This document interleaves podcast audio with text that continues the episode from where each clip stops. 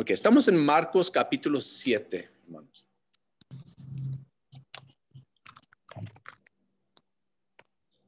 Seguimos estudiando sobre la, la, vida de Jesús y espero que ha sido una bendición para ustedes conocer un poco a Jesús y su, su poder y también su forma de, de enseñar, su forma de pensar. Um, de hecho, siendo nuestro Señor, debemos intentar y buscar cómo conocerlo más. Amén. Entonces vamos a Marcos capítulo 7 y vamos a sacar nuestro estudio de hoy de versículos 31 a 37. Marcos 7, 31 al 37. Y seguimos el mismo estudio, el mismo series. ¿Quién es este? Ahora estamos en sermón, sermón 21. Haz bien haz bien. Y ah, lo, que, lo que hemos visto de Jesús es que todo lo que hace, lo hace bien. Y eso es aún desde el principio, ¿verdad? Cuando, cuando, cuando Dios creó el universo ah, en, seis días, al final de cada día, Dios miró lo que había hecho y, y ¿qué dijo? Era bueno. Era algo bueno. Y Jesús en, su vida es lo mismo. En, este episodio lo que vamos a ver es la misma cosa. Él hace todo bien y eso es lo que, lo que vamos a ver como el tema de hoy, sacar la, la, respuesta de unos que están mirando a Jesús como el tema de hoy. Así que vamos a leer ah, esto y así para, para ver cómo Jesús hace esto bien para sacar unos principios para nosotros de hacer todo bien.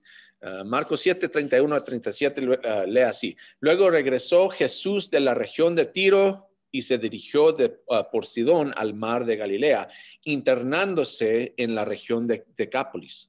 Allí le llevaron un sordo tartamudo y le suplicaban que pusiera la mano sobre él. Jesús lo, lo apartó de la multitud para estar a solas con él le puso los dedos en los oídos y le tocó la lengua con ah, saliva. Ah, luego, mirando al cielo, suspiró profundamente y le dijo, Epatá, que significa, significa ábrete. Con esto se le abrieron los oídos al hombre, se le destrabó la lengua y comenzó a hablar normalmente. Jesús les mandó que no se lo dijeran a nadie, pero cuanto más se lo prohibía, tanto más lo seguían propagando. La gente estaba sumamente asombrada y decía, todo lo hace bien. Hasta, hasta hace oír a los sordos y hablar a los mudos. Jesús hacía todo bien. Y nosotros, hermanos, como como representantes de Dios, ah, embajadores del Señor, debemos también intentar hacer todo bien. Amén. Debemos que, querer hacer el trabajo, ah, el matrimonio, ah, el, criar a los niños, el, trabajo en la iglesia, todo lo que hacemos debemos intentar hacerlo bien, no para que nos digan a nosotros, ay, qué buen eh, eh, trabajo has hecho, sino para glorificar a Dios, para reflejar a Él. Entonces vamos a sacar unos preceptos, unos principios de Jesús y cómo lo hizo Jesús. Si regresamos un poco, ¿qué es, qué es lo que pasó? Dice, dice que regresó Jesús a este lugar Y allí le llevaron un sordo tartamudo, un hombre que no puede oír, no puede hablar, y le suplicaban que pusiera la mano sobre él. Ya sabemos el poder de Jesús, amén. Él, hasta en, eh, eh, en la historia antes, que no estudiamos la semana pasada, pero en esa historia, hasta que sanó a una muchacha desde lejos ni la tenía que ver, ni la tenía que tocar. Vino a una mujer a él, le pidió ah, sanar a su hija ah, y después de una, una charla, ¿verdad? Eh, últimamente Jesús dijo, ok, por cómo me has respondido, ah, ya cuando llegas a la casa tu hija va a estar sanada. Y cuando llega la mujer, pues ahí está la hija, bien. Jesús no tiene que tocar a la persona, no tiene que ver a la persona para sanar a la persona. Pero esta vez Jesús hace algo muy diferente. Él aparta al hombre a un lugar solitario. Y eso es interesante.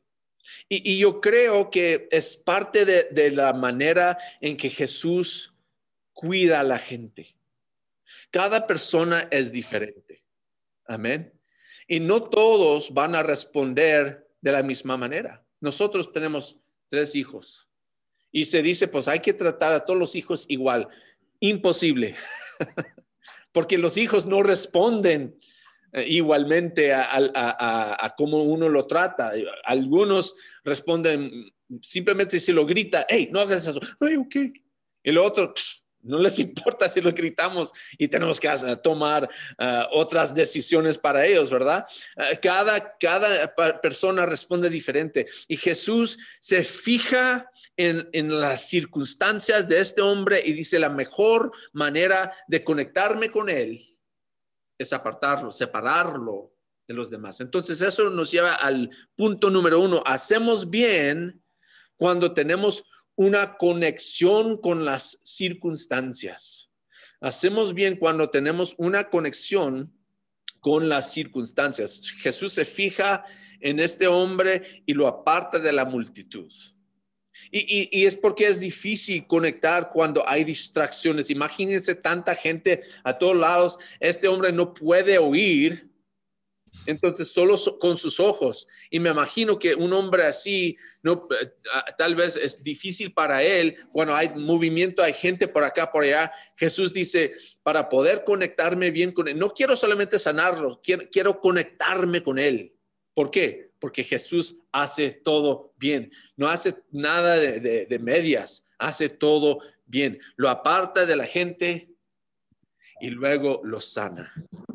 Eso ah, ah, permite al hombre sordo enfocar en Jesús.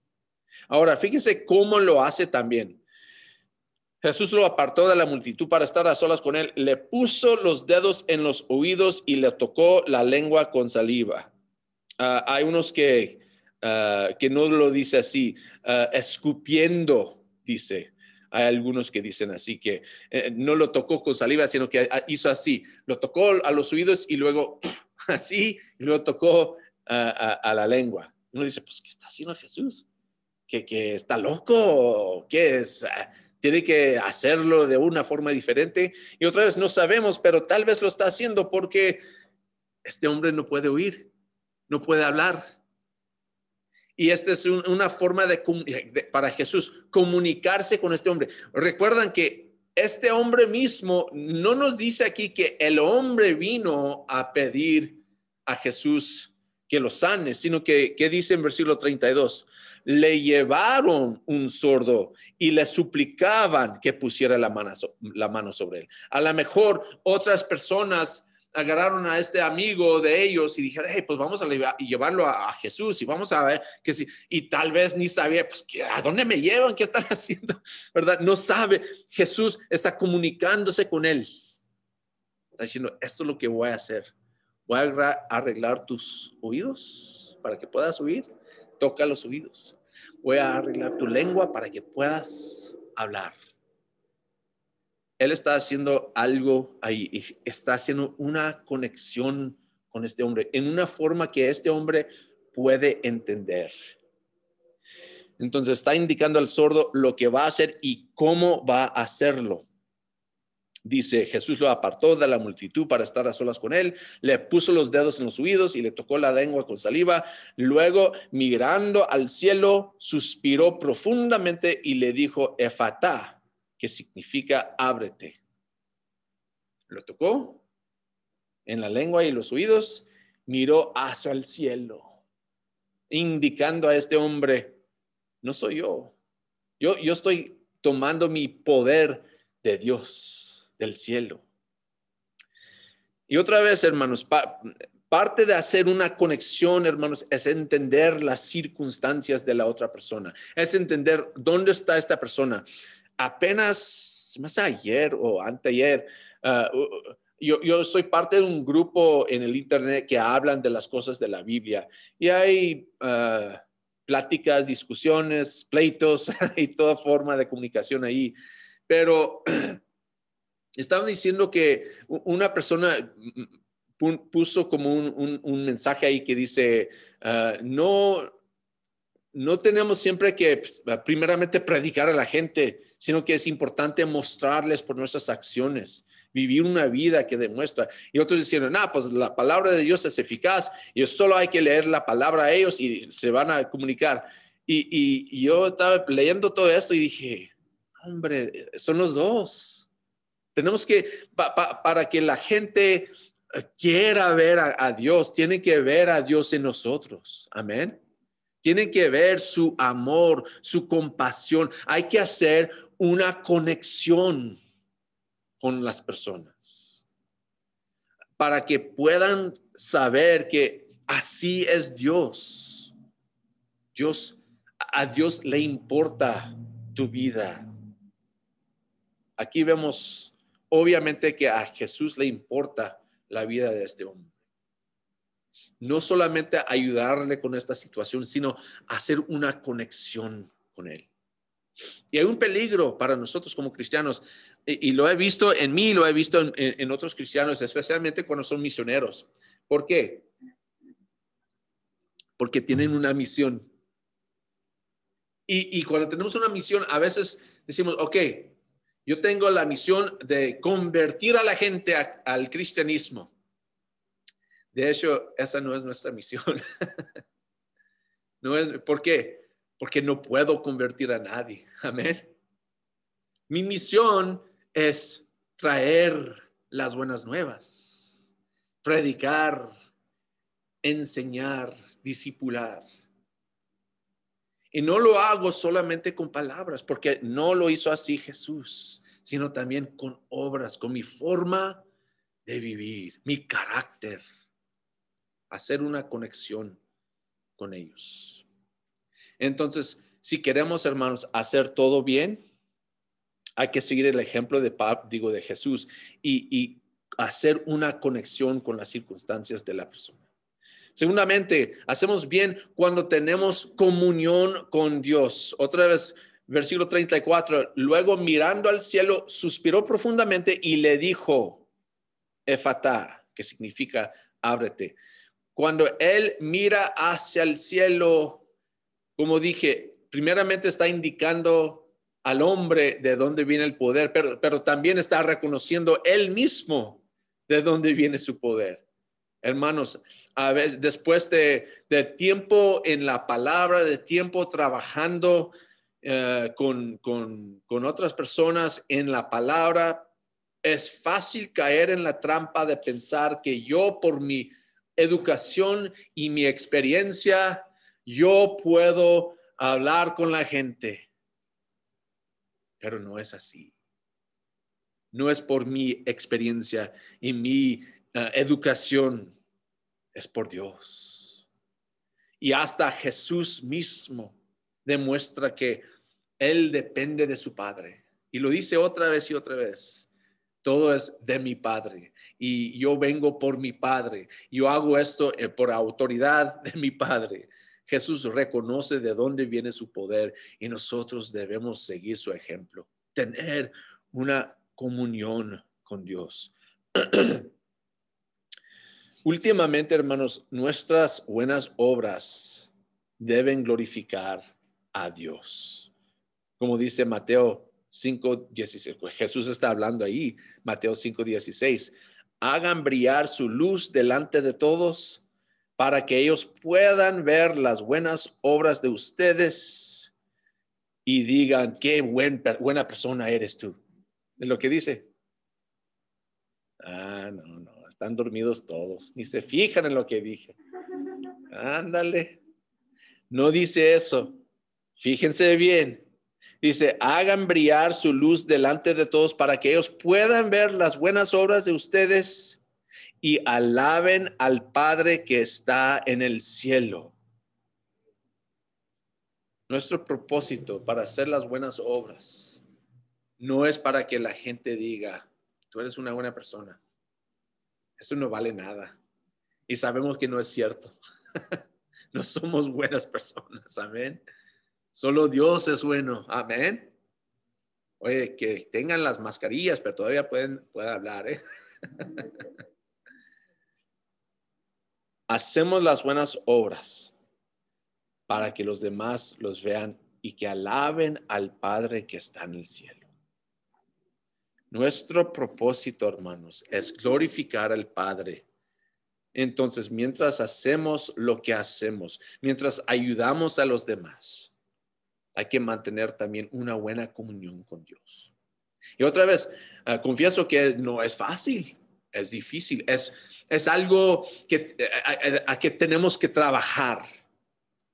De hecho, como digo, que en dos semanas vamos a ir a, Rome y yo a las montañas para celebrar nuestro aniversario. Parte de eso, hermanos, es para reconectar, porque empezamos a trabajar, tenemos las cosas cotidianas y olvidamos sentarnos y simplemente platicar. Y ahí, en las montañas, no hay distracciones. Podemos hacer eso. Es importante también nuestra relación con Dios, mantener esa relación, pasar tiempo con Dios en comunión, hermanos. Bueno, el tercer punto que tenemos es que hacemos bien cuando tenemos compasión por los demás. Fíjese lo que, lo que hace Jesús en versículo 34. Mirando al cielo, suspiró profundamente. Esa, cuando yo lo, leía, leí la primera vez, pensé que pues, solamente está respirando, ¿verdad? Como, pero esa palabra en griego, eh, suspiró, profundamente, e, eso es, significa algo más, significa un, un deseo para algo. De hecho, Pablo lo usa en Romanos 8, 23, en 2 de Corintios 5, 2 y 4, ah, para hablar de nuestro anhelo para el cielo, nuestro anhelo para algo más, algo más importante, algo más grande, algo mejor. Eso es lo que representa esa palabra. Cuando Jesús suspiró profundamente, Él está, él está indicando que ah, quisiera que no, no tuviera que, que ser así como es. Que, que, las cosas no eran como, como son. Que, que, que todo pueda ser arreglado.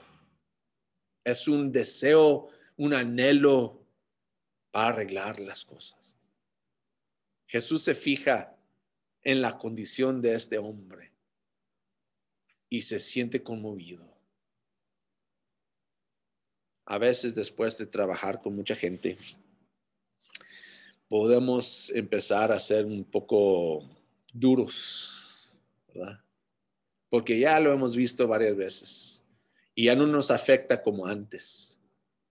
Pero Jesús en cada situación se fija cómo se siente esta persona. Está conmovido a compasión por él. Él está suspirando, quiere algo mejor. Él siente el dolor, no solo de este hombre, sino de toda humanidad bajo la opresión del pecado y de la muerte. Jesús, Jesús nos quiere. nos ama. Qué bueno, eh, ¿verdad? A veces, si, si son como yo, a veces nos sentimos muy solos. De todos modos nos ama. De todos modos nos quiere. Él está a nuestro lado. Aunque parece que no, nadie está a nuestro lado, Jesús está a nuestro lado. Él tiene compasión por nosotros. Entonces, últimamente vemos lo que hace. Hacemos bien cuando tenemos confianza en su palabra. Él dice efata, que significa ábrete, en versículo 34. Ahora, es interesante porque este hombre es qué? ¿Es qué? Sordo y mudo. No puede oír, no puede hablar. Pero Jesús está hablando, haciendo un mandamiento. Ábrete. ¿Puede este hombre oír las palabras de Jesús? No. Pero Jesús, con el poder de su palabra, el poder de su palabra hace posible a lo que es imposible. Amén.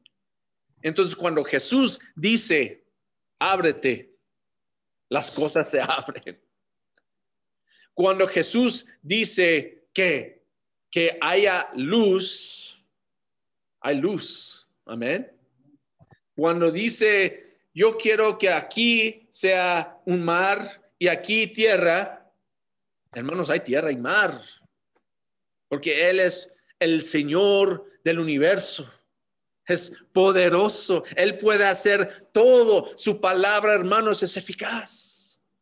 Como mencioné, al principio, hay algunos que dicen, ah, solo al predicar el Evangelio voy a convertir a la gente. Entonces yo, y lo hemos visto, que personas que van ahí eh, en la esquina y ya están con sus Biblias, hablando fuerte con la palabra, diciendo, pues ahí está la palabra de Dios, es eficaz. Y, y otros que dicen, no, no voy a decir nada de Dios, nomás voy a vivir mi vida. Es los dos, hermanos. Es vivir nuestra vida proclamando la palabra de Dios.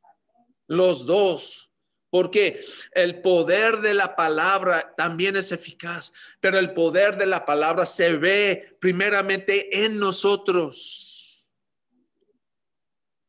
Tenemos que tener confianza en su, en su palabra, así como Jesús tenía confianza de que cuando Él dice Efratá, Efatá, que los oídos se van a abrir. Una, una persona muerte no puede escuchar el mandamiento de levantarse.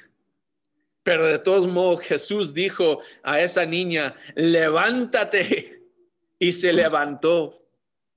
Su poder, digo, su palabra es poderosa. Hay que mostrar, hermanos, la misma confianza, confianza en su palabra para sanar, para cambiar, para salvar confiar en la palabra de Dios. A veces, a veces menospreciamos la palabra de Dios. No tenemos la confianza en la palabra porque decimos, ah, pues la gente, a, la gente no le importa. No, es importante confiar en lo que dice la palabra para nuestras vidas y para las vidas de los demás. A veces nos miran como, pero ¿por qué dice eso?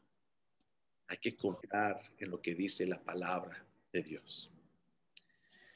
Pues el ejemplo de Jesús, hermanos, nos enseña que hay que hacer bien,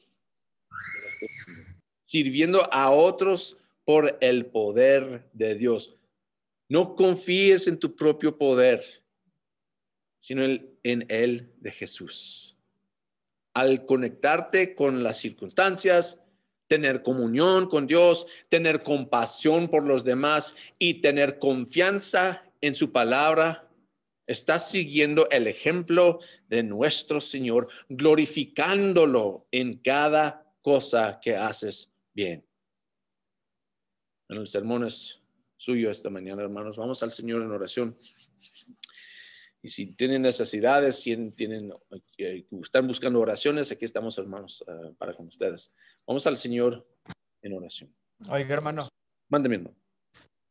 Ah, este, le pido oración por mi, este, mi familia, Leonor Vadillo, hermano. Este, el miércoles, lamentablemente, falleció una de mis hermanas. Mm. De cáncer. Oh, wow, hermano. De, mi hermana, mis hermanas, aquí, ahí en El Paso, tenía 67 años. Ajá. Y este, pues a orar por los hijos de ella son seis. Eh, la familia Vadillo, por favor. ¿La familia qué? Vadillo. Vadillo. Vadillo. Vadillo. Sí, Vadillo. Ah, la, la, hermana de Eduardo. ¿Es quien, ¿Es quien falleció, hermano? Sí. Ah, lo siento, hermano. ¿Y dejó seis hijos? Sí, ya, sí, ya están grandes, pero sí, sí los dejó. Ok, bien. Sí. Bueno, pues vamos al Señor por esa familia, ¿Ah? ah, sí, también. la tía Rosa, la tía de Rome, que va a tener cirugía mañana en su garganta. Tiene cáncer. Ok. Bueno, vamos uh, al Señor en oración. Dios poderoso, que moras en el cielo y en todo lugar. En ti tenemos confianza, Señor. No hay Dios tan grande como tú. Y tú sabes, Señor, el, el final desde el principio. Tú sabes todo lo que necesitamos, todo lo que vamos a ver, todo lo que vamos a experimentar y la mejor manera de cuidarnos. Esta mañana, Señor, te estamos pidiendo que nos cuides, que, sea obvio a nosotros, a cada persona, que nos estás cuidando, que sentimos, Señor, tu, tu compasión y tu amor hacia nosotros. Y no solo eso, Señor, que también nosotros hagamos lo mismo con los demás. Que el, el consuelo que recibimos nosotros lo compartimos a otros para que ellos también puedan ser consolados con el mismo consuelo que tú nos has dado. Esta mañana, Señor, específicamente quiero orar por la familia de nuestro hermano Eduardo, quien en este momento están uh, de luto al perder a, su mamá, a su hermana, a un ser querido para ellos muy importante. Te pedimos, Señor, tu consuelo uh, a Eduardo y, Señor, que le des las fuerzas y las palabras para, para poder consolar a su, al resto de su familia. También por tía Rosa, Señor, que va a experimentar este, esta cirugía, que le vaya bien, que últimamente esto resulta en gloria para tu nombre, que ella y, y el resto de su familia reconozca el poder tuyo uh, uh, eficaz en esta situación. Gracias, Señor, por los presentes hoy, el hecho de que podemos reunirnos. Uh, te pedimos tu protección uh, uh, contra este, esta, esta, pandemia, Señor. Uh, queremos disfrutar de esta comunión que tenemos en una manera sana y, y, segura, Señor, para poder continuar así. Te pido por los que no están aquí, por diferentes razones, que oras en sus vidas, Señor, para animarlos que algún día podamos todos reunirnos. Te pedimos por un fin a esta pandemia, Señor, sea por uh, las maquinaciones del hombre o por tu poder milagrosa, Señor. Que quites esto de nosotros, Señor, y que, que resulta en más gloria para tu nombre, primeramente en las vidas de tus hijos y también uh, en, en lo que nosotros hacemos al mundo, que seamos luz en la oscuridad. Gracias, Señor, por el sacrificio de tu Hijo que nos purifica y nos limpia y nos da esperanza que no tendríamos de otra manera. En su precioso nombre oramos. Amén. Amén. Bueno, hermanos, gracias. Gracias, hermano. Gracias, hermano. Gusto verte. Cuídate. Gracias. Gracias.